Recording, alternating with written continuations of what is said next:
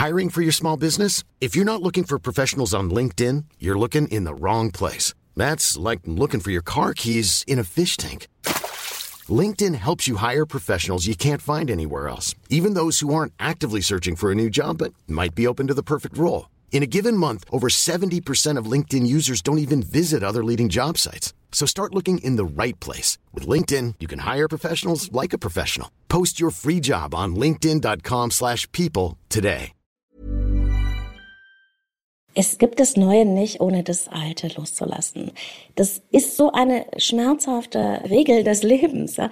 Und ich bin wirklich super schlecht im Loslassen. Ehrlich, ich bin der größte Angsthase on Earth und ich bin nicht gut im Loslassen. Aber ich habe das auch in den schlimmsten Stunden meines Lebens, wo ich was loslassen musste, was ich nicht wollte, wo ich riesige Ängste hatte, habe ich immer versucht, welche Art von Mensch will ich in dieser Situation sein? An was will ich mich orientieren in meinem allergrößten Schmerz? Und ich nenne das ein Motto, zu betrachten, dass wenn ich das jetzt freiwillig gehen lasse, hat das auch eine gewisse Größe. Und welche Art von Mensch möchte ich sein? Ich möchte niemand sein, der jemanden festhält und den zwingt, bei mir zu sein.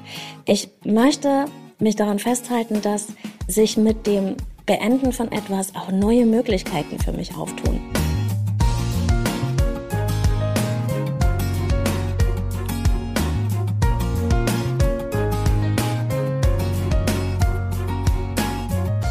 Klagen, lachen, klüger werden. Herzlich willkommen zu meinem Podcast Frauenstimmen. Frauenstimmen, das sind alle 14 Tage sonntags ermutigende Gespräche mit mutigen Frauen über das Loslassen und das Aufbrechen, das Verlieren, das Suchen und das Finden. Ich bin Ildiko van Kürti und meine heutige Gesprächspartnerin ist Claudia Bechert-Möckel. Mit der Psychologin und Podcasterin spreche ich über ein Thema, das mich wirklich sehr beschäftigt das Abschiednehmen und das Neuanfangen. Ich bin ja der totale Komfortzonentyp und meine Komfortzone ist sehr, sehr klein. Für mich beginnt das Abenteuer praktisch schon auf der gegenüberliegenden Straßenseite. Ich muss mich zwingen zur Herausforderung. Ich habe es gerne gemütlich, aber Claudia Bechert sagt, dass die Komfortzone unseres Lebens sich gar nicht immer komfortabel anfühlen muss.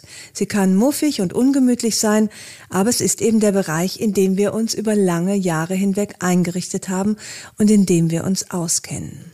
Abschied nehmen und loslassen gehört bei mir jetzt nicht gerade zu meinen Kernkompetenzen. Ich will meinen Mann behalten, ich will nicht umziehen, ich mag die Müsli-Sorte nicht wechseln und ich nehme es meinen Kindern übel, dass sie keine Kinder mehr sind und nicht mehr Rabe Socke schauen und keine Frottee-Schlafanzüge mehr tragen.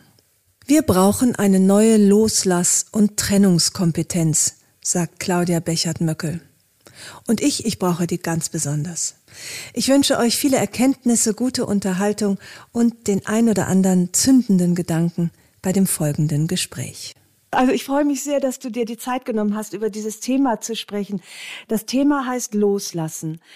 Und ich, ähm, das ist für mich so ein großes Thema, dass ich nicht genau weiß, wo ich anfangen soll.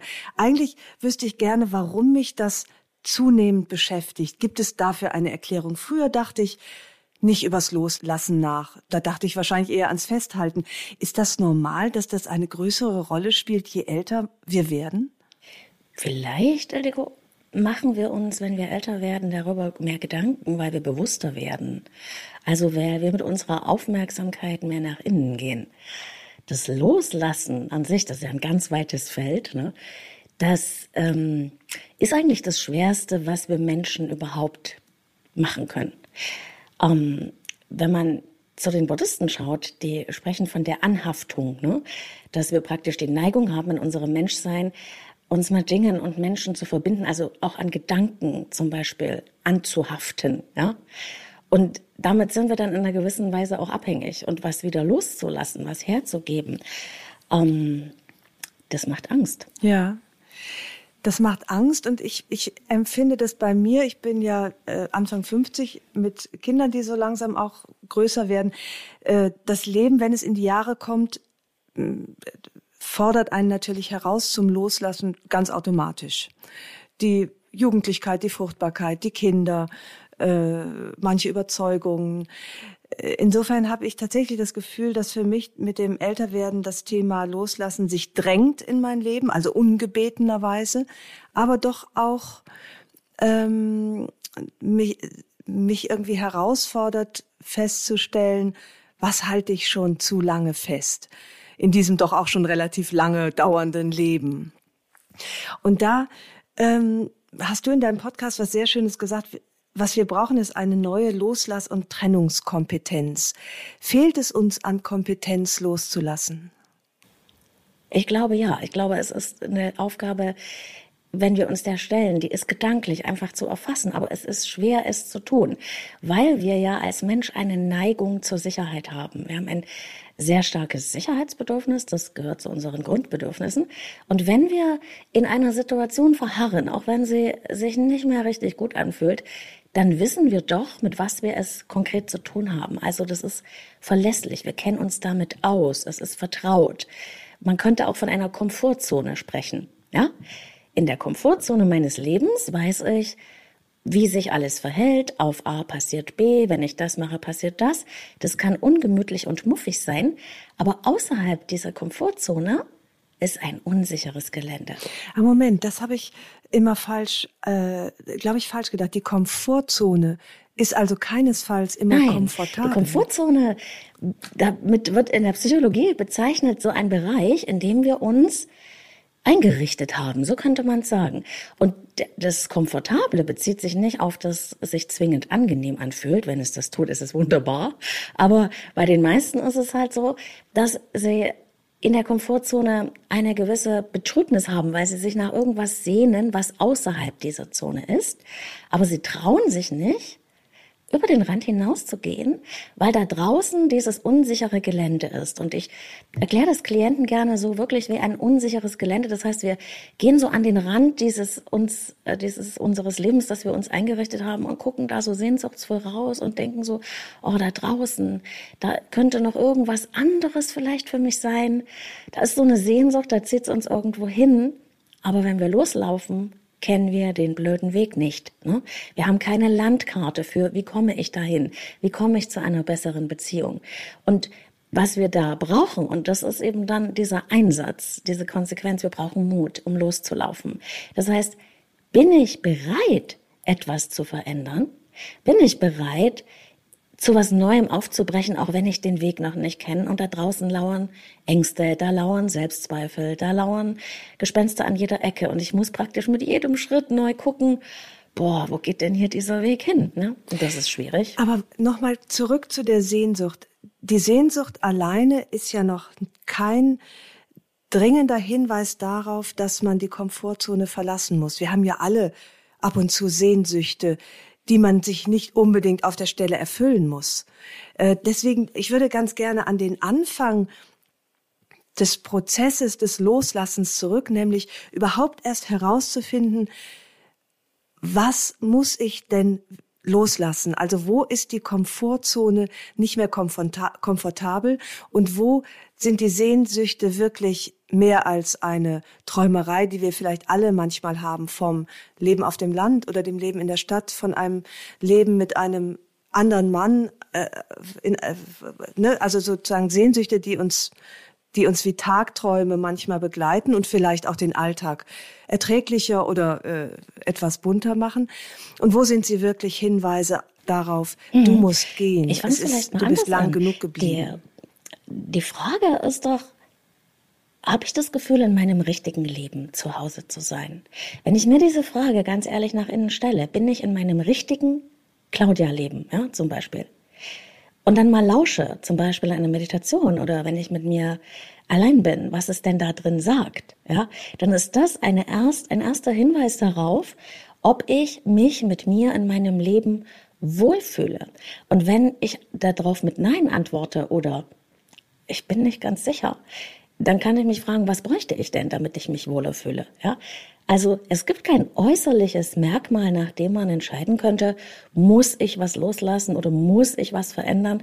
Ehrlich gesagt, müssen tue ich gar nichts. Die Frage ist, will ich in meinem Leben noch etwas für mich haben, spüren, erreichen, in mein Leben holen, etwas ausprobieren?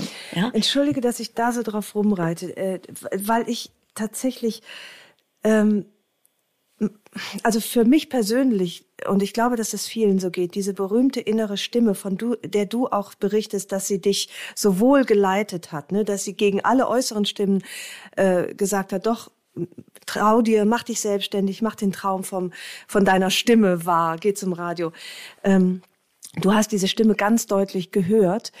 Also meine innere Stimme, das ist, sind mindestens, sind mehrere, würde ich sagen, die zanken sich auch die ganze Zeit. Ich, ich krieg, ich kriege dieses, dieses Gefühl von, ich höre ganz klar meine innere Stimme und die sagt mir, was ich tun soll. Daran scheitere ich ja schon praktisch im Vorfeld des Loslassens scheitere ich schon daran, dass ich gar nicht weiß, ob ich meiner inneren Stimme vertrauen kann, weil morgen sagt die vielleicht was ganz anderes. Mhm. Aber dann bist du ja vielleicht in deinem richtigen Leben. Also dann hast du vielleicht gar nicht so ein starkes Bedürfnis, etwas anderes erreichen oder irgendwo anders sein zu wollen. Ja? diese innere Stimme, von der du sprichst, die habe ich nicht so klar empfunden, sondern die Probleme meines Lebens, ehrlich gesagt, haben mich dazu gebracht, mich damit auseinanderzusetzen. Wo ist dann eigentlich mein Seismograph für meinen Weg?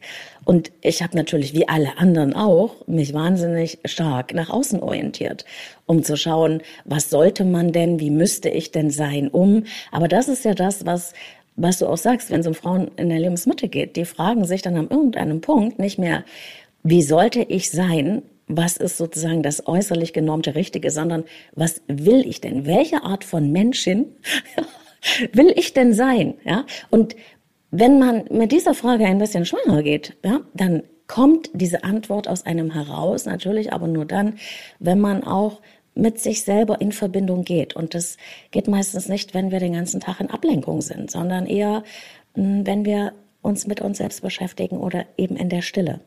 Das heißt, wie, ganz konkret, wie kann es uns gelingen, unsere innere Stimme auf laut zu stellen, so laut, dass wir sie hören, ob schon wir gerade, weiß ich nicht, bei Instagram sind, ob schon die Kinder schreien und äh, äh, wir und die Nudeln überkochen. Also wie wie kann das gelingen, die innere Stimme zu hören? Ja, also zum Beispiel in der Meditation. Das ist ein ein sehr ähm, ja, schlüssiger Weg, um mit sich selber in Verbindung zu kommen. Aber auch bei Dingen, bei denen wir äh, Begeisterung haben. Ich, das kennst du sicher, in so einer Art Tunnel zu sein, in so einer Art Flow. Dann bist du ganz nah an dir dran und dann spürst du auch, was für dich richtig und stimmig ist. Oder ähm, bei Spaziergängen in der Natur. Also ich würde sagen, bei allen Dingen, wo ich mal abgeschottet bin vom Lärm und von den Anforderungen der Außenwelt. Ja. Ich merke aber bei meinen Klientinnen auch, dass die gar nicht das Problem haben, dass ähm, da in ihnen nicht nichts äh, sich melden würde, sondern die kommen ja schon mit dem Thema, da meldet sich was und das passt offensichtlich nicht mehr zu dem äh, Umständen, in denen ich lebe. Ja. Wie verfolgt man dann die Spur, die, wenn die innere Stimmigkeit einfach nicht gegeben ist? Was ist der nächste Schritt? Wie komme ich von, vom Hören ins Handeln? Das ist ein Prozess, der, der lässt sich nicht einfach mit drei Schritten beschreiben, sondern wenn wir was verändern wollen, dann ist es äh, für mich eine Sache, die losgeht mit dem Verstehen, mit der Erkenntnis. Ja, also zu verstehen, wie bin ich an diesen Punkt gekommen, an dem ich jetzt stehe? Was hat das mit mir selbst und meiner Art, wie ich in der Welt bin, also wie ich interagiere, wie ich mit mir selbst umgehe, was meine Prägungen sind, was hat das damit zu tun? Ja, und wenn ich diesen Status quo habe, wenn ich mich diesen tieferen Fragen mit mir selbst gestellt habe, dann kann ich mich fragen, okay, und wenn ich das jetzt nicht mehr will, was will ich denn stattdessen? Was müsste passieren, dass ich mich wohler in meinem Leben fühle? Und ganz konkret äh, verwende ich da gerne die Skalierung. Ähm, das kann man ganz einfach machen von 0 bis 10. Ja, wenn ich dich frage auf einer Skala von 0 bis 10, wenn 0 im Keller ist und 10 ist ganz, ganz, ganz toll, wie du dir dein Leben nur vorstellen kannst, wo fühlst du dich denn da im Moment? Und wenn du da sagst bei 5, dann ist das so lala, ne? Das ist nicht richtig schlimm, aber es ist auch nicht wirklich gut. Und dann kann man gucken, und was bräuchte ich denn, um auf eine 7 oder 8 oder 9 zu kommen? Was ruft mich, ja? Und wenn ich das habe, dann habe ich sowas wie ein Ziel. Und wenn man wieder zu der Komfortzone zurückkommt, dann ist dieses Ziel sowas wie ein Leitstern außerhalb dieser Komfortzone. Irgendwas, für das sich's lohnt, loszugehen. Und wenn ich mich dann noch mit beschäftige, warum will ich denn dahin gehen? Dieses innere Why, ja, dieses, für was ich brenne, diese Leidenschaft, das ist mein Raketentreibstoff, der mich dann auch über die Hindernisse bringt und ähm, mir hilft, mich mit den Ängsten und Zweifeln, die auf diesem Weg lauern, zu, ja, denen zu stellen oder die nicht ähm, ähm, die Oberhand über mich gewinnen zu lassen. Ja? Und dann kann man ganz konkret tun, das muss ich noch anfügen, ganz konkret gucken, was ist immer der nächste Schritt, ja? Was ähm, kann ich als nächstes tun? Weil loslassen ja auch bedeutet zurücklassen. Und das sind ja oft Menschen, Dinge, Beziehungen, die einem ans Herz gewachsen sind, und zwar im wahrsten Sinne des Wortes. Äh, vielleicht sind sie nicht mehr gut oder sie bringen nicht mehr genug Erfüllung und trotzdem haben sie ja einen Platz in unserem Herzen. Also wenn wir jetzt über Beziehungen sprechen zu Partnern oder Partnerinnen, ähm, dann ist es ja alles andere als leicht, selbst wenn man für sich feststellt, das ist nicht mehr das, womit ich leben möchte, ist der Abschied ja trotzdem schwer. Und ich finde, dass du das ganz äh, schön gesagt hast in deinem Podcast. Äh, ich hoffe, ich zitiere dich richtig, dass du sagst, warte nicht drauf, dass die Angst äh, vorbeigeht, denn sie geht nicht vorbei. Es gibt also nie einen Punkt, und ich kenne etliche tatsächlich in meinem Umfeld, die eigentlich nur noch darauf warten, dass sie keine Angst mehr haben zu gehen. Ja, und die, der Punkt wird nicht kommen, wo wir keine Angst mehr haben, weil jeder Aufbruch bedeutet Abschied. Es geht das eine nicht ohne das andere, ja. Und ich muss mich an irgendeinem Punkt entscheiden, wenn ich eine Veränderung möchte. Und niemand, niemand, niemand kann mich dazu zwingen. Also im Prinzip müssen tue ich gar nichts. Aber will ich eine Veränderung, ist der Preis des Abschieds von Menschen, Situationen, Umständen mit integriert. Und das ist eben diese Konsequenz und weil die nicht einfach zu handeln ist, bleiben viele Menschen in Situationen und Beziehungen, in denen sie sich eigentlich nicht wohlfühlen und sie äh, wissen auch, was daran schwierig ist und was sie eigentlich wollen.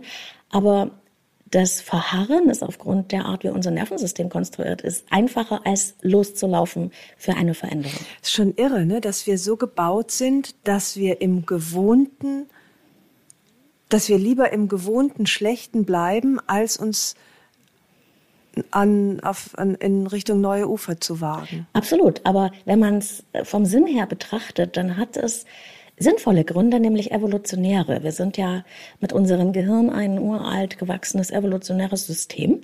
Und früher bedeutete Sicherheit ne, Überleben. Und das hatte ja in unserer Menschheitsgeschichte über Jahrtausende Priorität. Ne?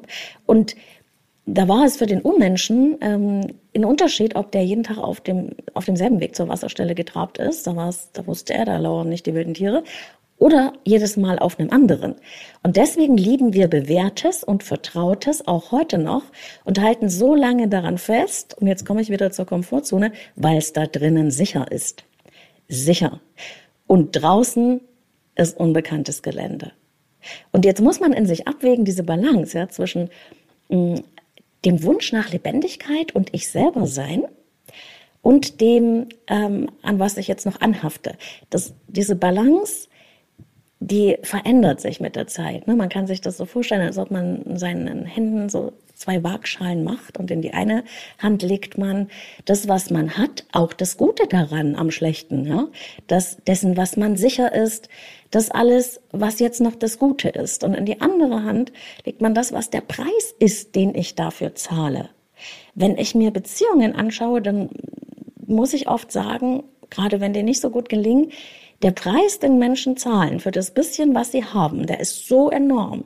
Und natürlich akzeptiere ich die Entscheidung, aber ich darf es ja für mich anders wählen. Und viele hm, Frauen entscheiden sich auch gerade, wenn sie aus dieser Phase mit Kindern und so weiter raus sind, immer deutlicher dafür, sich nochmal selber für sich auf den Weg zu machen. Genau, und in, in dieser Situation bin ich und sind viele aus meinem Umfeld. Du hast ähm, zitiert in deinem Podcast Vera Birkenbiel, die das Erhaltungsenergie nennt, dieses ähm, ja, die Energie reinzustecken in das, was man kennt, um das zu erhalten, was, äh, was man gewohnt ist. Du kann das sein, dass es da auch ganz unterschiedliche Typen von Menschen gibt, dass ich zum Beispiel, ich bin eigentlich wie so ein, kennst du diese Preisschilder, die man überhaupt nicht abkriegt? Selbst mit Benzin nicht. Da kriegst du die, die Reste, hast du ein Leben lang am Messbecher. Ich habe so einen Messbecher, da sehe ich das Preisschild immer noch nach Jahren. Ich glaube, ich bin so ein Typ. Kann das sein, dass ich, dass es, dass es, das auch eine Typfrage ist? Absolut. Also wir sind ja super individuell, ne? Wir sind ja einzigartig, wenn man sich das mal überlegt. Es gibt dich nicht nochmal, nicht, nicht noch nee, ich bin einzigartig haftend, Ja, ich. aber das, das heißt eben auch, wir haben alle eine ganz besondere individuelle Grundausstattung. Ja? Energetisch, genetisch, biologisch, also wie du willst. Und ja, diese Neigungen zwischen ähm, auf der einen Seite Neugier und Abenteuerlust und äh, Wunsch nach Veränderung und dem Sicherheitsempfinden, die sind schon unterschiedlich, aber ich glaube auch, dass es sehr stark von der Prägung zusätzlich beeinflusst wird. Also von dem, was wir in unseren Herkunftsfamilien an Lebensregeln so unbewusst oder bewusst aufgenommen haben. Und das ähm, hat ja, wie alle inzwischen wissen, einen riesen Einfluss ja. auf uns. Ja. Das ist auch ganz schwer oder glaube ich auch eher gar nicht abzulegen, oder? Diese, ähm, das, ich kann mir ja jetzt keine Abenteuerlust irgendwie zurechtzimmern, wenn ich sie nicht empfinde oder keine Risikobereitschaft. Das stimmt, aber die Frage ist ja, woher weißt du denn, dass du sie nicht hast? Vielleicht ist sie auch nur nicht gelebt oder nicht ausgeprägt worden, weil es eben in deinem Leben äh, oder in deiner Prägung so war, dass andere Anteile sehr viel stärker gefordert, gefördert wurden. Weißt du, ich stelle es mir immer so vor, und das ist auch keine, ich glaube, das ist auch von Vera Birkenbiel, aber es, es, es ich stelle es mir immer so vor. Wir, wir kommen, wenn wir uns unsere Kinder mal anschauen, die kommen mit einem, mit einer mit einem einzigartigen Potenzial an Möglichkeiten auf die Welt. Und wenn wir die geboren haben, dann sind die so kleine Babys wie ein Samenkorn.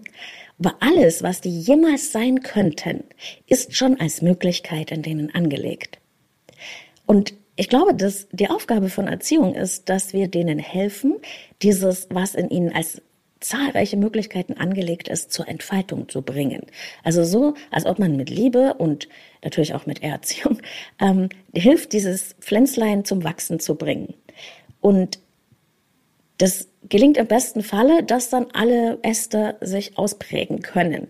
Aber natürlich ist, und das war früher in unserer Prägung noch viel verschärfter, ist zwischen diesem wie wir mit den Möglichkeiten zur Welt kommen, bis hin zu was wir zur Ausprägung bringen, ist uns was passiert, nämlich diese Form von Erziehung, die wir genossen haben.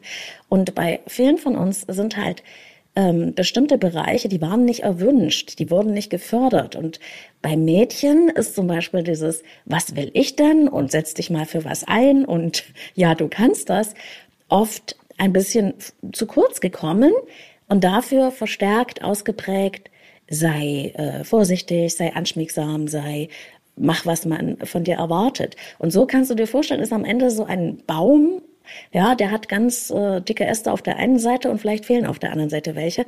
Aber angelegt als Möglichkeit sind die immer. Die Frage ist nur, welche Facetten von uns wollen wir entfalten?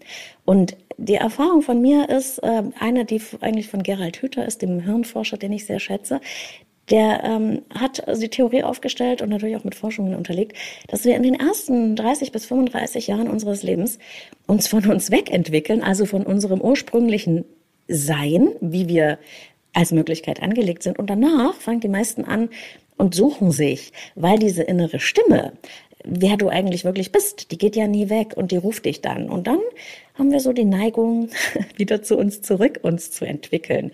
Eigentlich sind wir ja die ganze Zeit auf der Suche nach uns selbst, auch in Beziehungen. Wir suchen uns. Ja.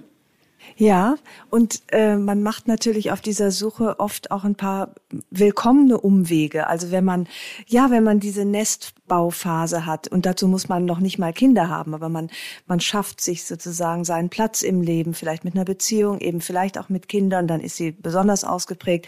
Und da geht es ja sehr um, auch um, um, ähm, um Fürsorge, um sich zuständig fühlen für andere und das, was ja auch sehr sinnvoll ist. Und ich bemerke eben auch bei mir, dass äh, diese Fürsorge brauchen jetzt die die mir anvertrauten immer weniger. Und deswegen richtet sie sich tatsächlich mehr auf mich und die Frage, ähm, was will ich eigentlich? Was, was fange ich jetzt an mit diesen freien Stellen in meinem Leben? Und ähm, deswegen beschäftigt mich diese Frage nach dem Loslassen, glaube ich, auch sehr, weil sie überhaupt jetzt erst äh, praktisch der Freiraum für diese Frage entstanden ist.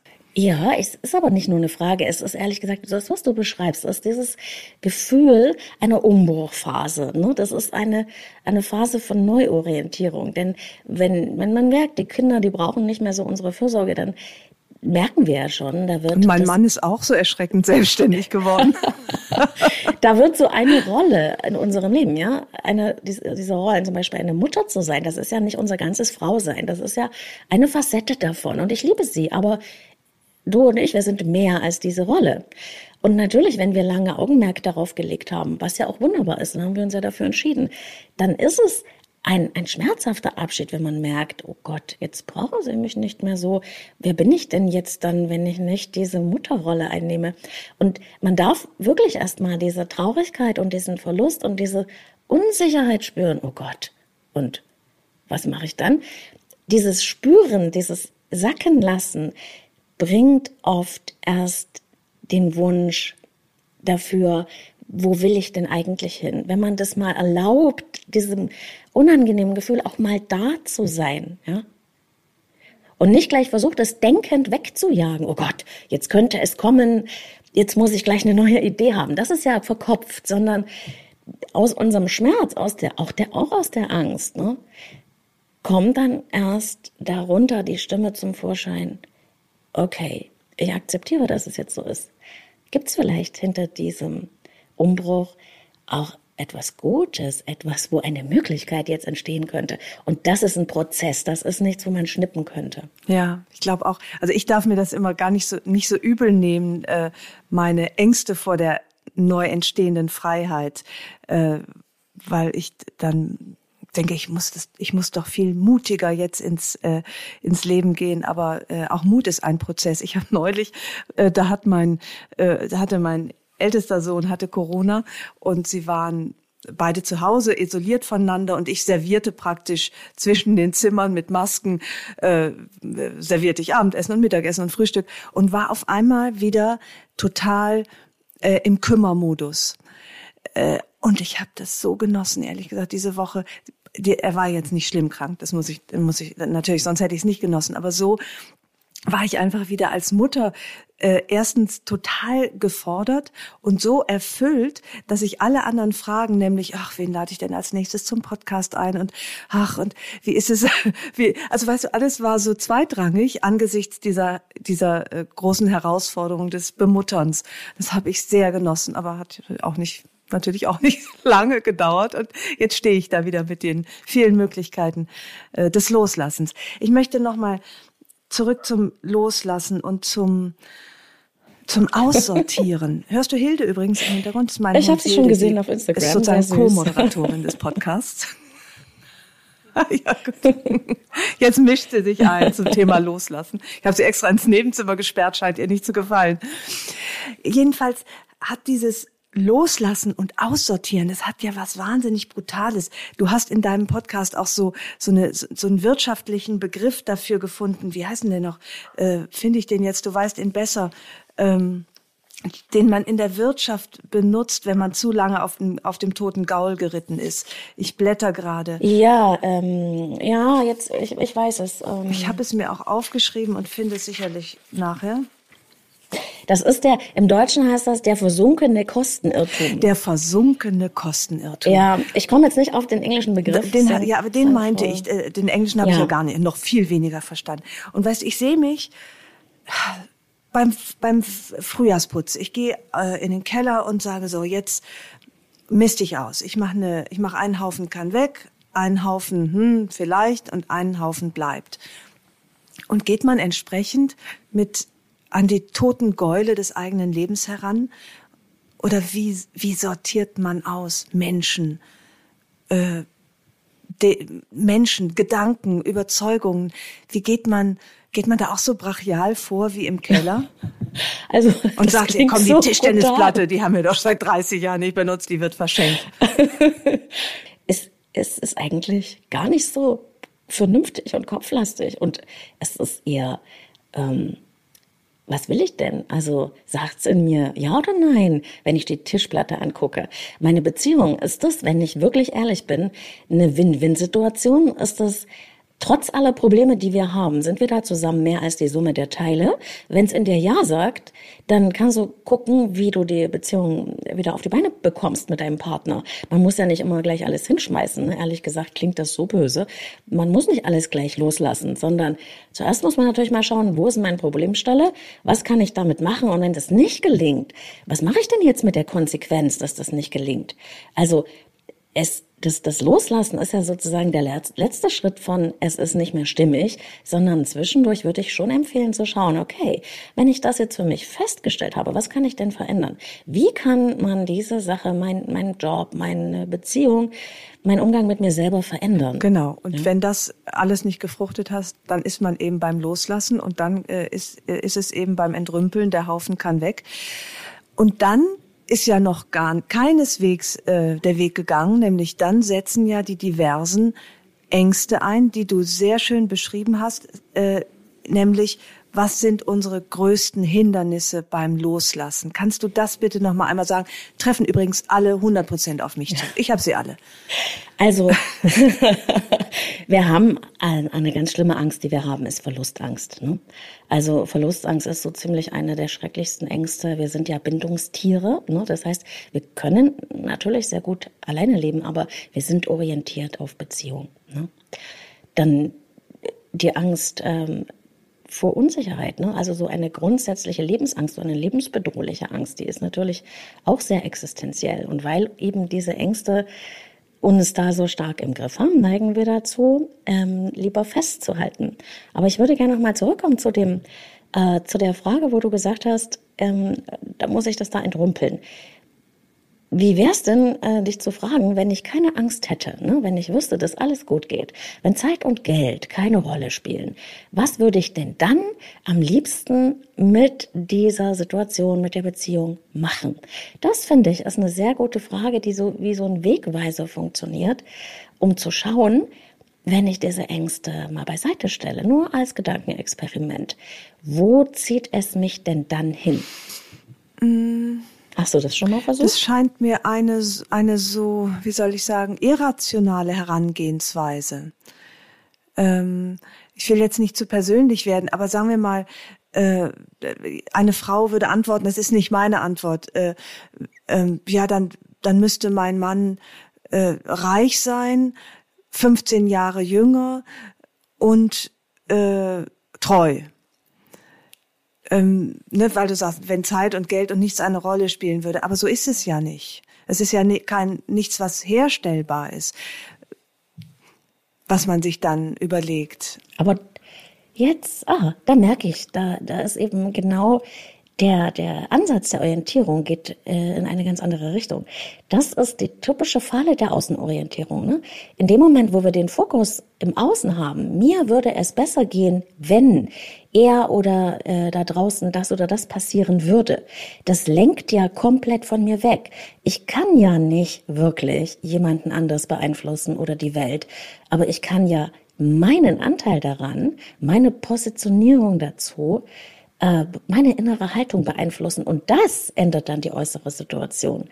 Weil wenn ich mit dieser Außenorientierung rangehe, dann sage ich ja gleichzeitig, mein Wohlbefinden, mein wie ich mich fühle, hängt nur davon ab, wie die äußeren Umstände sind. Und wenn die äußeren Umstände nicht passen, dann bin ich sozusagen Opfer dieser Umstände und nicht mehr im Gestaltungsmodus. Und das sehe ich als Problem. Dann ist aber quasi der Partner oder die Freundin oder wo, um welche Beziehung auch immer man es geht, Teil der äußeren Umstände. Ja, und das hat etwas damit zu tun, in welchen, in welchen Umständen ich bin. Das ist praktisch ein Spiegel meiner inneren Haltung. Also wie wir über uns selber denken, wie wir über das Leben an sich, wie wir über was wir zu erwarten haben, denken, das spiegelt sich in allem in unserem, in allem, was man in unserem Leben sehen kann, weil alles ein Selbstausdruck ist.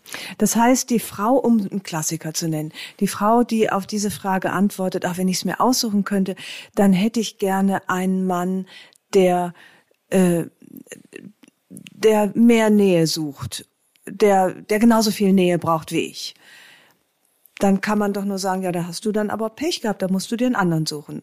Oder, oder was, was, wohin deutet dann die, diese Antwort? Zuerst war ja mal meine Frage, hieß ja, wenn du keine Angst hättest, Zeit und Geld keine Rolle spielen und so weiter, was würdest du denn dann tun? Ja, und nicht, was wäre dann deine ideale Wunschvorstellung? Was würdest du tun? Bezieht sich auf meine eigene Proaktivität. Und ähm, wenn ich feststelle, um auf den anderen Teil deiner Frage zu antworten, in meiner Beziehung gibt es nicht genug Nähe, ne? Dann ähm, ist ja der erste Weg erstmal, okay, das ist jetzt meine Feststellung, mein Status quo, was mache ich jetzt damit? Wie kann ich ähm, darauf einwirken, dass es sich verändert? Und mein Wunsch wäre dann im Prinzip nach mehr Nähe. Ja? Was kann ich also aktiv tun, um in dieser Beziehung mehr Nähe zu erleben, wäre ja der nächste Schritt, das anzusprechen. Ja, das ist all das. Wir, wir begeben uns jetzt wieder in den Bereich vor dem Loslassen. Ne? Das ist das, was man vorher im besten Falle tun sollte, bevor man sich schließlich durchringt, loszulassen. Da will ich ja auch gar nicht so sehr hin. Wir sind da nur wieder gelandet, äh, weil wir ursprünglich äh, sprachen wir über über das, was uns hindert, loszulassen, über die Angst vor Verlust, die Verlustangst, die einfach in uns drin sind, als, wie du sagst, als Beziehungs- und Herdentiere. Und eben mit unserem Bedürfnis nach Sicherheit, ne? Mit diesem wirklich evolutionär gewachsenen Bedürfnis nach Sicherheit. Und auf der anderen Seite haben wir aber, das darf man auch nicht vergessen, deswegen hängen die beiden Dinge eigentlich total zusammen. Wir haben auch ein Bedürfnis nach Entwicklung. Das liegt ja sozusagen wie ein anderer Pol auf der gegenüberliegenden Seite der, der Sicherheitsorientierung. Wir haben, Leben ist Entwicklung. Wir selber äh, sind lebendige Prozesse. Wir neigen zur Entwicklung. Das ist ein ganz wichtiges Bedürfnis. Und auf der anderen Seite steht aber das Bedürfnis, alles soll so bleiben, wie es ist, damit es nämlich sicher ist. Und zwischen diesem, äh, auf dieser Balanceebene bewegen wir uns eigentlich unser ganzes Leben. Und die Frage ist halt nicht stürmig voran wie eine Bekloppte und, und verändere andauernd alles. Das wäre ja auch überhaupt nicht äh, stimmig, sondern ich würde mich auch verlieren. Ne? Oder trage ich die Konsequenz und bleibe in Umständen, die mir eigentlich nicht gut tun. Ehrlich gesagt, ich respektiere das auch. Ich würde nie jemanden dazu drängen, etwas zu verändern. Nur ist mir wichtig, dass Menschen verstehen, wenn ich da bleibe, wo ich mich eigentlich nicht mehr wohlfühle, entscheide ich das auch. Ich entscheide es zu tun, weil. Dann ist das okay. Aber ich kann nicht sagen, ich bin in einer ungesunden Beziehung, weil dieser Mensch das mit mir macht. Ich habe daran einen Anteil. Nicht mit Absicht, natürlich nicht, sondern weil ich über meine Grenzen gehen lasse und das über lange Zeit, dann entscheide ich mich, das zu tun. Ich bin nicht Opfer. Natürlich bin ich manchmal eins, ja, aber ich bin auch Gestalterin. Und das, diese Verantwortung, die dürfen wir nicht vergessen. Was ja, weil, weil du das äh, gerade so gesagt hast, Claudia, was ja so irre schwierig ist, ist diesen uns alle innewohnenden Wunsch nach Entwicklung äh, übereinzubringen mit langen Beziehungen. Und ich meine nicht nur zu, zu nicht nur Liebesbeziehungen, sondern überhaupt zu Beziehungen, zu Stadtteilen, zu, äh, zu Gewohnheiten, zu Freundschaften. Das ist ja ganz schwierig. Oder dass Entwicklung stattfindet im Gewohnten. Müssen wir uns trennen, um uns entwickeln zu können? Nein, wir müssen gar nichts. Der Punkt ist, ähm, wenn man das Leben wie eine Reise sieht, ne, dann gehen wir ja irgendwann, treffen wir Menschen und wir gehen mit denen ein Stück des Weges, ja, oder wenn wir eine Beziehung eingehen, haben wir vereinbart, dass wir das tun. Ähm, Menschen entwickeln sich aber und die laufen manchmal in einem unterschiedlichen Tempo und manchmal auch in eine unterschiedliche Richtung. Wenn wir das bei manchen Beziehungen, Freundschaften, ne, es geht jetzt nicht nur um Partnerschaften, irgendwann nicht mehr hinkriegen, diesen Abstand zu überbrücken, weil wir uns entweder nicht bemüht haben oder auch, weil unsere Lebenswirklichkeit, unsere inneren Haltungen sich so weit voneinander entfernt haben, dann lässt sich das manchmal nicht mehr halten und man spürt es. Es ist nichts, was man muss. Man spürt dann, irgendwie haben wir uns verloren. Irgendwie ist da so ein Abstand zwischen uns gekommen. Und ich kann dann versuchen, von beiden Seiten das zu verändern. Aber wenn es nicht mehr funktioniert, wenn es bedeutet, um diese Gemeinsamkeit herzustellen, müsste ich mich verbiegen, dann kommt man von selber an den Punkt, wo man merkt, irgendwie passt es nicht mehr. Und in Frieden loszulassen, ne?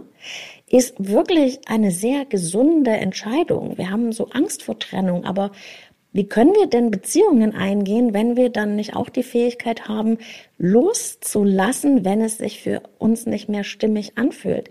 Das heißt ja dann, wir müssen für immer da drin bleiben, auch wenn es sich nicht mehr gut anfühlt. Und dann ist das doch keine Beziehung, sondern eine Gefangenschaft. Interessanterweise ist Abstand ja nicht etwas, was von beiden Partnern gleich äh, empfunden wird. Also der, die eine Seite kann großen Abstand empfinden, wo die andere davon noch gar nichts gemerkt hat. Ich, äh, hat. ich spreche hier als gerade Aussortierte, weil mich eine, eine Freundin hat mich, äh, sozusagen hat diesen Abstand total empfunden und mir das eigentlich dann mitgeteilt, als es schon aus ihrer Sicht zu spät war. Ich habe das aber so äh, nicht bemerkt. Also das heißt, Trennungen sind ja keineswegs immer einvernehmlich und Abstand kann ja, oft so einseitig empfunden sein. Also erstmal was ganz Schmerzhaftes, ne? wenn man losgelassen wird und das praktisch frei, also unfreiwillig erlebt. Das ist immer eine, ein Verlust, als würde einem jemand ein Stück Hand abhacken, ja, das, weil man es eben nicht freiwillig loslassen konnte, weil man es gar nicht gemerkt hat. Und ja, du hast recht, die, die Wahrnehmung darüber ist unterschiedlich. Und trotzdem ähm, finde ich diesen, diesen Respekt davor, ich, ich akzeptiere deine Entscheidung, ja, so wie du das wahrscheinlich auch äh, gemacht hast, ist ganz wichtig. Wir können ja niemanden zwingen, mit uns verbunden zu bleiben. Ne? Und so weh es uns tut, ähm, und ich habe auch ja natürlich diese Erfahrung in meinem Leben gemacht, Katastrophe, ja. Ähm, und trotzdem, ich lasse los, weil ich dich liebe, ja, ist für mich da die, die innere Haltung, zu der es sich lohnt, mit der Zeit zu finden. Die hat man wirklich nicht in dem Moment, da ist man also, verletzt. Also praktisch als Aussortierte, dass man, äh, also ich bin ja jetzt gerade quasi auf dem Haufen kann weggelandet, äh, fühlte mich aber eigentlich noch gar nicht so zum alten Eisen gehören. Und äh, das ist dann natürlich naja, das kennt jeder, der, der verlassen worden ist, dass, äh, dass, das, äh, auf, dass das einfach äh, ein großer Schmerz ist, wenn der andere ähm, weitergeht und man auch so, wie soll ich sagen, es ist auch so eine unangenehme Einsicht festzustellen, dass man der Entwicklung eines anderen Menschen im, im schlimmsten Fall sogar im Wege stand, aber oder sie zumindest nicht mehr bereichern konnte. Ist ja, ist ja keine schöne Erkenntnis. Nein, keine schöne Erkenntnis, aber dieser, dieser Schmerz, ne, der, wir, wir können den nicht wegmachen. Wir müssen den mitnehmen. Wenn sich jemand so entscheidet, tut das immer weh, aber diesen Mensch dann loszulassen, er hat das so entschieden, ich akzeptiere das. Und wenn ich, du mir wichtig bist, akzeptiere ich deine Entscheidung. Das hat was mit innerer Würde und Größe zu tun und die kann man auch im allergrößten Schmerz wiederfinden. Wobei ich aber sagen muss, das ist mir ganz wichtig, das geht nicht sofort. Man muss durch dieses Tal der Tränen, man muss auch dieses betrauen dürfen und sich verzweifelt fühlen. Ja, das klingt immer so mit der Veränderung als Problem, Lösung. So ist es nicht. Das ist immer durch den Schmerz durchwandern, diese unangenehmen Gefühle aushalten. Das knagt ja auch unfassbar am Selbstwertgefühl. Ne? Es stellt einen in Frage. Es ist die Frage, bin ich okay, so wie ich bin? Was hätte ich anders machen sollen? Und wenn man stehen gelassen wird, dann denkt man ja immer, es hätte mit einem selbst zu tun. Die Wahrheit ist, es hat oft viel mehr mit dem anderen zu tun. Also, ne, warum der sich entschieden hat, uns loszulassen, ähm, da sind wir meistens nur sekundär. Ja, ne? das stimmt. Ja. Du, wenn wir, äh, wenn wir entschieden haben, die toten Gäule, wie du sie sehr plakativ nennst, äh, in unserem Leben aufzuspüren. Wo finden wir die? Was sind die Bereiche, wo die meisten verstorbenen Pferde rumliegen? Oh, ich kann das gar nicht so pauschalisieren. Ehrlich gesagt ist das super individuell. Ja, aber es ähm, gibt ja, also klar sind wir alle sehr individuell, aber trotz, also ich bin zum Beispiel ziemlich gewöhnlich im besten Sinne. Also ich, äh, es gibt ja doch so sozusagen, wie es in jedem Haus so typische schmutzige Ecken gibt, finde ich, gibt es auch bei vielen Individ Individuen äh, so ein paar Sachen, die, wo wir uns ähneln. Weil vielleicht kannst du mal dass wir, das weißt du, wenn man so auf die Suche geht, dass du mal so ein paar Hinweise gibst. Guck mal da, guck mal da, da könnte was sein. In welchen Lebensbereichen die sich tummeln, äh, die, die, wo sich die toten Gäule tummeln. Also ein in sich so schiefes Bild, dass es mir schon wieder ganz gut so, gefällt. meinst du das? Der Klassiker ist natürlich, da mein, da mein Thema ja Persönlichkeit und Beziehung ist, das ist natürlich der Klassiker, ähm, meine inneren Annahmen über mich selber. Ne? Was so richtig typisch ist, ist, äh, ich bin nicht gut genug. Ne? Ähm, ich muss mich anstrengen, um geliebt zu werden, ja, so eine innere Haltung. Oder ähm, erst wenn du mich liebst, bin ich wertvoll. Ne? Solche Grundannahmen, lohnen sich in Frage zu stellen, aber dazu muss man natürlich erstmal so eine Statusaufnahme machen. Und je nachdem, wie unsere innere Grundhaltung ist, so spiegelt sich das dann auch in den Beziehungen wieder. Deswegen habe ich mich ja für diese beiden Bereiche entschieden, Persönlichkeit und Beziehung. Und man kann dem gut auf die Spur kommen, wenn man so eine Assoziationsübung macht, wenn man mal einfach ähm, sich wirklich fragt, der, der Satz, ja, das Leben ist Punkt, Punkt, Punkt. Was ist meine erste Antwort, Assoziation auf diese Frage. Ja? Mhm. Das Leben ist, weißt du, was die meisten sagen? Was denn? Das interessiert mich. Dass die meisten sagen, das Leben ist voller Scheiße. Ja. Oh. Okay. Ist wirklich wahr. Die, wenn man, ne, das ist auch eine Idee von Vera Birkenbill. Äh, die meisten, also das sind die, die zu dir kommen. Das heißt, nein, nein, nein, nee, Die meisten Menschen oh. ne, haben wirklich, Ei. wenn sie so als erstes gefragt werden, diese Grundannahme, dass das Leben schlecht ist und schwierig. Aber das ist eine unbewusste Grundannahme, die sie praktisch nicht mit dem bewussten Verstand treffen, sondern die Assoziationen kommen ja, wenn man ähm, diese Punkt, Punkt, Punkt Übung macht, eben nicht verkopft, sondern das Erste, was aufploppt, fragt. Und ähm, ich mache mit meinen Klienten zum Beispiel das äh, für den Bereich Beziehung und dann frage ich eben auch, führ mal den Satz zu Ende, ähm, Beziehungen sind, Punkt, Punkt, Punkt. Aber nicht überlegen. Wenn du überlegst, kommt sofort eine verkopfte Antwort. Das, was du gerne hättest, kommt dann raus. Oder Männer sind, Punkt, Punkt, Punkt. Was denkst du, wie oft da kommt, Männer sind Schweine? Ähm, Männer sind schlecht. Und die, eine der wichtigen Assoziationsfragen ist auch, um geliebt zu sein, muss ich. Punkt, Punkt, Punkt. Ja? Und da kommt, du glaubst nicht, bei wie vielen Frauen da kommt, muss ich mich anstrengen, muss ich perfekt sein muss ich es allen recht machen. Also allen recht zu machen, diesen Satz, ne, den kann wirklich jede Frau mal überprüfen, weil das ist uns so eingraviert, ja, in unserer Sozialisation, das artige Mädchen zu sein, recht zu machen und ja, zu dienen. Und ich habe gar nichts gegen dienen. Und ich möchte Frauen ermutigen, eine Königinnenhaltung einzunehmen. Das ist wirklich ähm, mir das, was sich am meisten mit dem Weiblichsein verbindet. Weißt du, eine Königin liebt, dient und führt aber auch. Die, die sitzt auf ihrem Thron mit einer, mit einer Würde und die gibt alles für ihr Reich, ja. Aber die hat auch Grenzen und die hat in einer Hand ein Herz und in der anderen aber ein Schwert. Also das heißt, die kann auch Grenzen ziehen. Die weiß, wann genug ist. Sie kann kämpferisch sein. Und diese starken Seiten haben wir auch.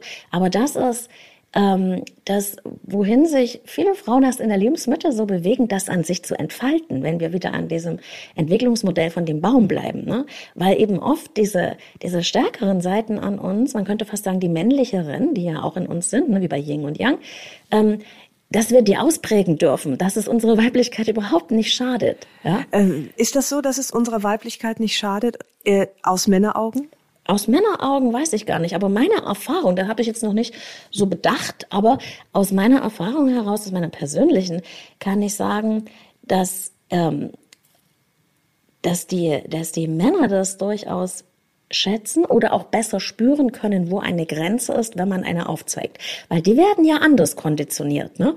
Die werden ja genau für dieses ähm, stark sein und ich mache mein Ding und ich setze mich durch, konditioniert. Und dann kann man sich so vorstellen, wenn man da mit diesen beiden Sozialisationen in der Beziehung aufeinander trifft, dann ist es so, jeder hat eine Hälfte, also eine richtige Polarisation.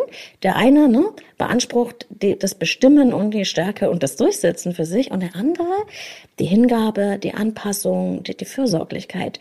Und da entsteht so ein, also zusammen ist es dann schon alles an Potenzial da, aber jeder hat nur eine Hälfte davon. Und dann ist, entsteht natürlich eine Unzufriedenheit. Ne? Und ich glaube, dass die Aufgabe von Beziehungen, denn ich denke, Beziehungen sind ein Lernfeld für unsere persönliche Entwicklung. Die Aufgabe von Beziehungen ist sozusagen, dass wir das, was wir am anderen am Anfang so anziehend fanden, also das, was wir nicht haben, ne? oder nicht so ausgeprägt haben, so würde ich es eher sagen, dass wir das dann äh, noch für uns entwickeln zu unserem So-Sein dazu. Weißt du, ich finde es auch als Frau wunderschön, ähm, eine Mama zu sein oder äh, fürsorglich zu sein oder für meine Familie zu sorgen. Ich liebe das, aber ich bin viel mehr als das und ich habe auch andere Bereiche, die ich alle gelebt haben will. Und dieses Will, wir dürfen was wollen. Ja? Ist das denn dann noch so passend? Also letztlich braucht man dann aber auch ein Gegenüber, das äh, sich genauso mitentwickelt und auch loslässt. Also um, um jetzt bei der Mann-Frau-Beziehung zu bleiben, dass wenn du sagst, die Frauen entwickeln vielleicht ein etwas männ, geradezu männlichere Art auch äh, für sich selbst da zu sein, äh, zu fordern, vielleicht äh, nicht mehr ganz so sehr sich orient daran zu orientieren, was andere wollen. Äh, das ist ja für Männer erstmal irritierend, weil sie es anders gewohnt sind. Weil, ne, wie du sagst, bisher war das eher so äh, polarisiert. Die eine Hälfte ist männlich äh, und äh, die andere weiblich im Sinne von die, die, die Servicekraft. Ganz, genau. ganz knapp jetzt formuliert und äh, sehr pauschalisiert. Ähm, das kann das gut gehen? Wenn eine auf einmal so ausschert und, äh, und so äh, testosteronmäßig dann um die Ecke kommt? naja, so krass ist es ja nicht. Es ist ja sowas, so eine Entwicklungen gehen immer schleichend und langsam. Und es ist an den Beziehungspartner, in dem Moment ja an den Mann, eine super Einladung. Weil in solchen polarisierten Beziehungen, die fühlen sich ja da nicht mehr wohl. Das ist ja meistens eher eine Zweckbeziehung, weil die Lebendigkeit der Beziehung ist dann, wenn man diese starren Rollen hat, dann ist sie meistens auf der Strecke, Strecke geblieben. Ja? Ganz kurz mal, um das ab, mal abzuschweifen. Beziehung ist wie eine Art Wippe. Ne? Wir, um lebendig zu wippen, also so hoch und runter braucht es ein Kräftegleichgewicht. Und wir sitzen nicht auf einer Seite, wir sitzen auf zwei Seiten. Das heißt, wir sind verschieden, aber wir sind gleichwertig. Ne? Und erst dann können wir so eine Wippbewegung machen. Und bei den Beziehungen, wo der eine der Bestimmer ist und der andere fügt sich, da sitzt einer ähm, mit der Wippe unten am Boden und der andere baumelt oben mit den Beinen. Das macht ja auch keinen Spaß. So kann man ja nicht wippen. Ne? Und Deswegen ist ist äh, das immer auch eine Einladung, wenn sich ein Beziehungspartner verändert. Und es sind aus meiner, ich arbeite ja auch mit Paaren, also häufig sind es die Frauen, die ähm, irgendwann sagen, so will ich nicht mehr. Männer gehen meistens, also wirklich, man kann es nicht 100 Prozent sagen, aber sehr oft gehen die aus einer Beziehung wegen einer anderen Frau. Frauen gehen oft, weil sie die Nase voll haben. Das ist wirklich eine Tendenz. Hm.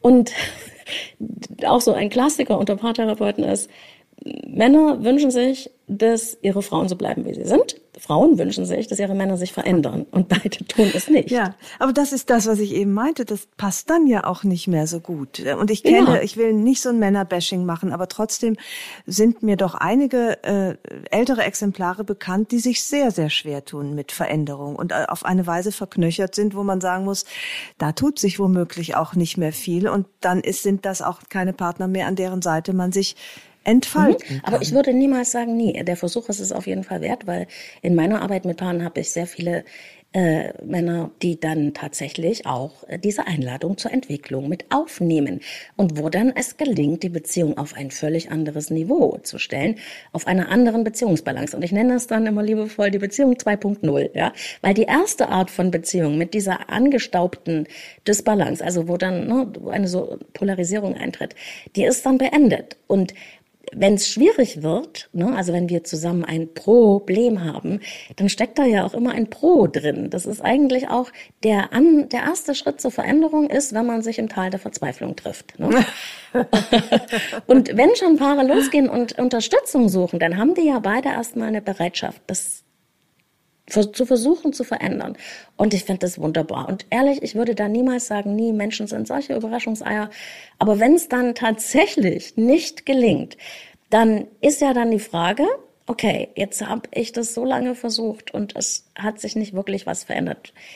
will ich dann hier noch sein? Und da kommen wir zu einem, finde ich, auch noch sehr wichtigen Thema, nämlich dem Thema Hoffnung. Die, die, die gute Hoffnung und die ungesunde Hoffnung. Und das finde ich so wahnsinnig schwer zu unterscheiden und überhaupt zu bemerken, wann man die, wann es Zeit ist, die Hoffnung aufzugeben. Wenn's, wenn ich merke, dass über längere Zeit die Last die ich empfinde, um diese Beziehung zu leben, um an der festzuhalten, sehr viel größer ist als das, was mich daran erfüllt. Wir haben ja alle ein gewisses, äh, eine gewisse Duldungsfähigkeit und das ist auch was ganz Wichtiges, ne?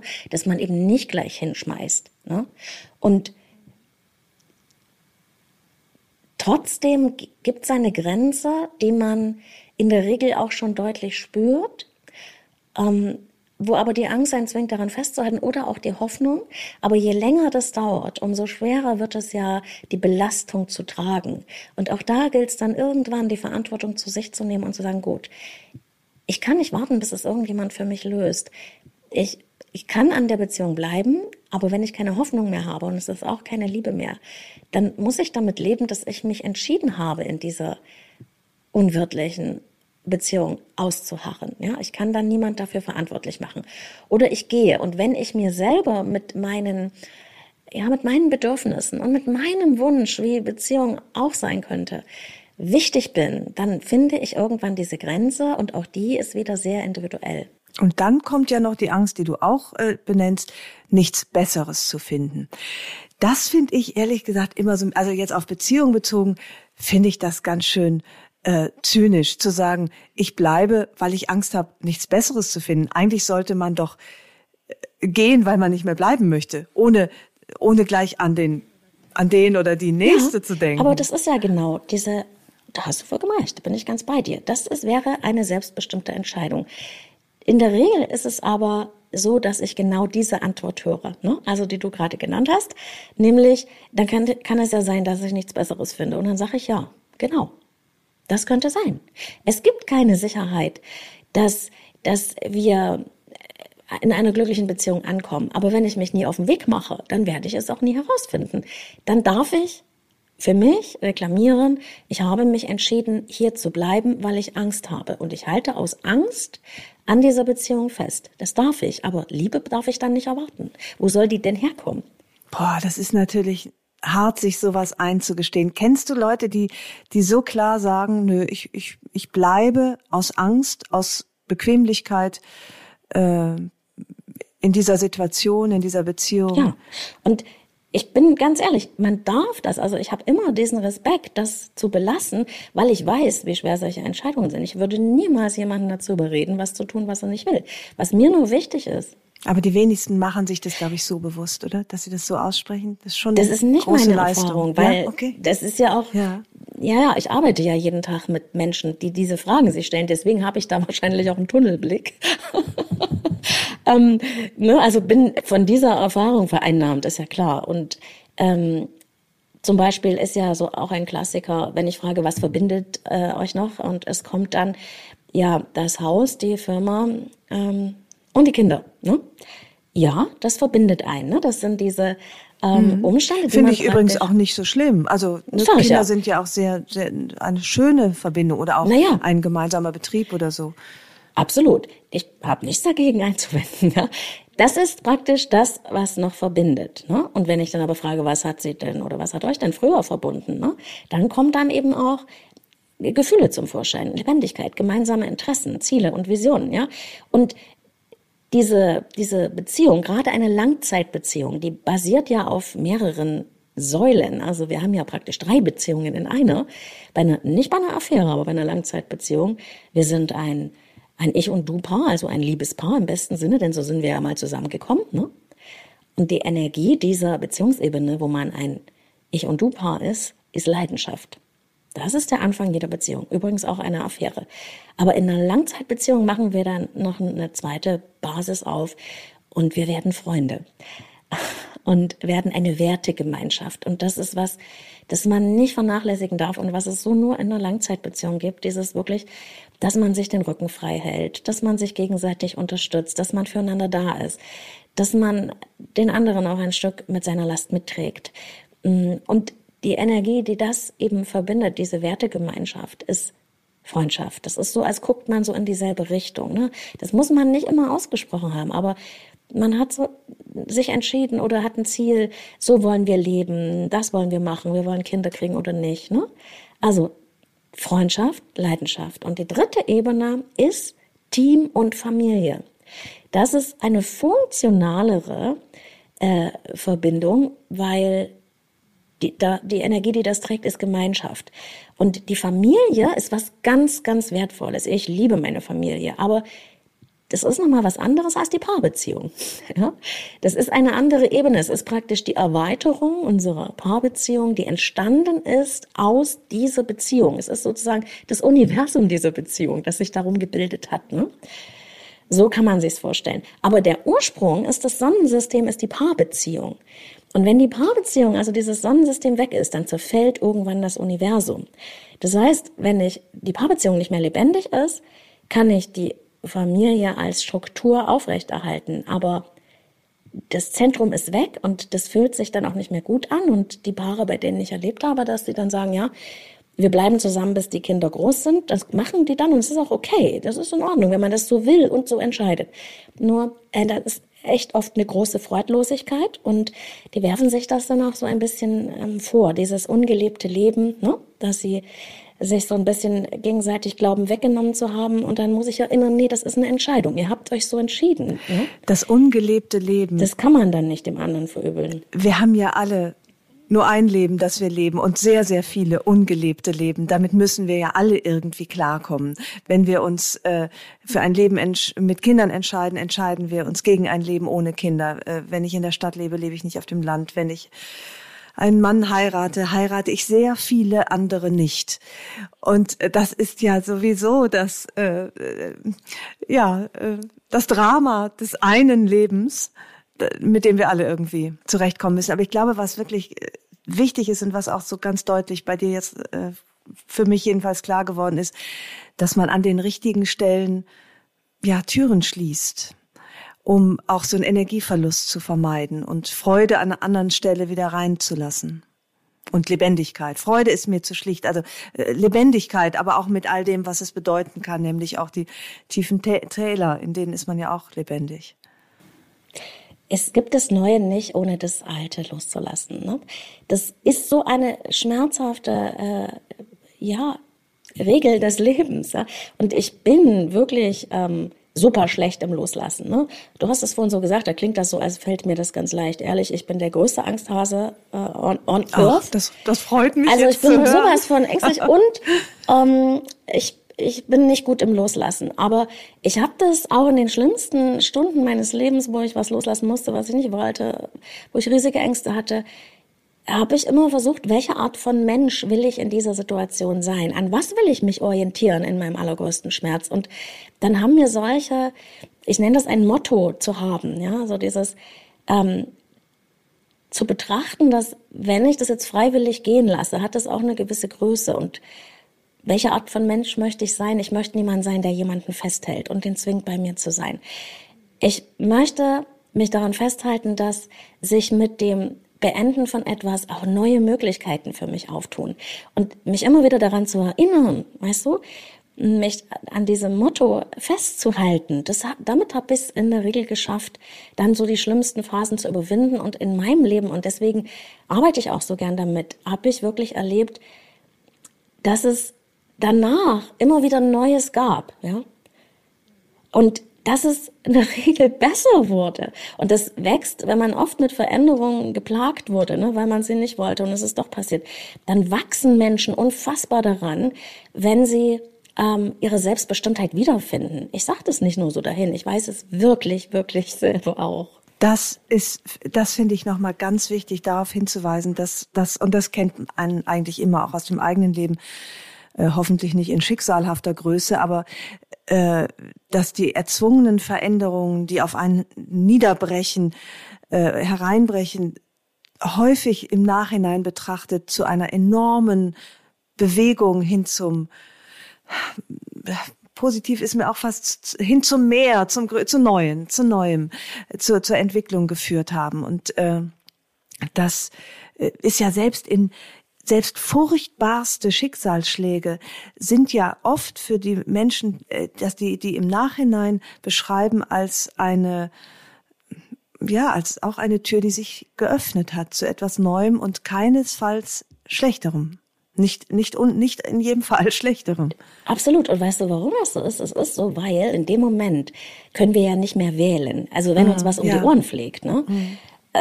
Das Leben, die Beziehungen, wenn Katastrophen auftauchen, mit denen wir nicht gerechnet haben, dann dann ist diese Frage nicht ja, nach der Sicherheits- und Komfortzone. Genau. Dann wird uns der Boden unter den Füßen weggeschleudert ja. und dann, mhm. wir können nur noch nach vorne. Also wir können dann nur noch entscheiden, bleibe ich jetzt liegen wie ein angeschossenes Reh oder finde ich einen Weg, wieder auf die Beine zu kommen und wieder loszumaschen, auch wenn ich noch nicht weiß, wo mich das hinführen wird, aber der Lebenswille ist dann meistens stärker und die Resilienzforscher, die haben das ja sehr genau erkundet und haben ja auch so grandiose Beispiele von Menschen, die wirklich, also, weiß ich nicht, im Rollstuhl sitzen mussten mhm. oder so, wie die wieder anfangen, sich neu zu orientieren und wie die, ähm, trotzdem einen Weg finden, sehr, sehr häufig, ja, schwere Krankheiten, was weiß ich, ähm, sich wiederzufinden und wieder an einen Punkt zu kommen, wo sie sagen, ja, so will ich sein, ja, damit bin ich okay. Ja, und sogar zu einem sehr lebenswerten und sehr erfüllten Leben.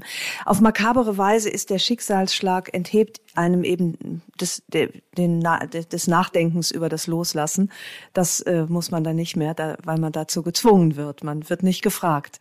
Und äh, aber wenn man sich die Frage selber stellen muss, möchte ich mich wirklich herzlich bedanken. Ich, ich für mich war das äh, sehr äh, ermutigend und ähm, interessant, das Thema von so vielen Seiten zu beleuchten und dass dass wir das hohe Lied des Loslassens doch äh, ab und zu in unserem Innern ein wenig lauter anstimmen Genau, aber sollten. niemals zu glauben, dass es irgendwie eine einfache Übung wäre. Es ist einfach zu verstehen. Es ist total schwierig, das umzusetzen. Ja, und das muss man sich, glaube ich, sowieso immer wieder sagen, dass das Leben äh, völlig in Ordnung ist, auch wenn und niemals nur leicht. Nein, nein. Aber die Frage wirklich sich zu stellen, ne, welche Art von Mensch will ich in dieser Situation sein, die hilft sehr, sich zu orientieren, weil wir haben im Prinzip immer eine Art Wahl. Also manchmal ne, haben wir nicht eine Wahl, die Situation zu ändern, aber wir können uns entscheiden, wie wir uns dazu verhalten wollen.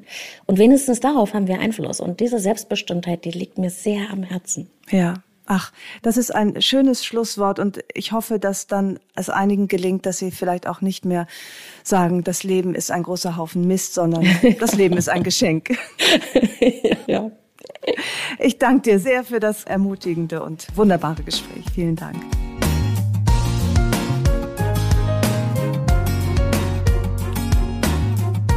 Herzlichen Dank fürs Zuhören. Die nächste Episode von Frauenstimmen hört ihr hier in zwei Wochen. Vielleicht mögt ihr die Frauenstimmen abonnieren, dann verpasst ihr keine neue Folge. Und wenn euch mein Podcast gefällt, dann würde ich mich sehr freuen, wenn ihr ihn weiterempfehlen und mit ein paar Sternen bewerten würdet.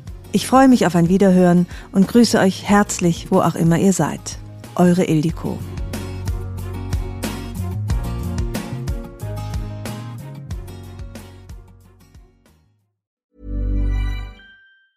Planning for your next trip? Elevate your travel style with Quince. Quince has all the jet setting essentials you'll want for your next getaway, like European linen, premium luggage options, buttery soft Italian leather bags, and so much more. And is all priced at 50 to 80% less than similar brands. Plus, Quince only works with factories that use safe and ethical manufacturing practices. Pack your bags with high-quality essentials you'll be wearing for vacations to come with Quince. Go to quince.com/pack for free shipping and 365-day returns.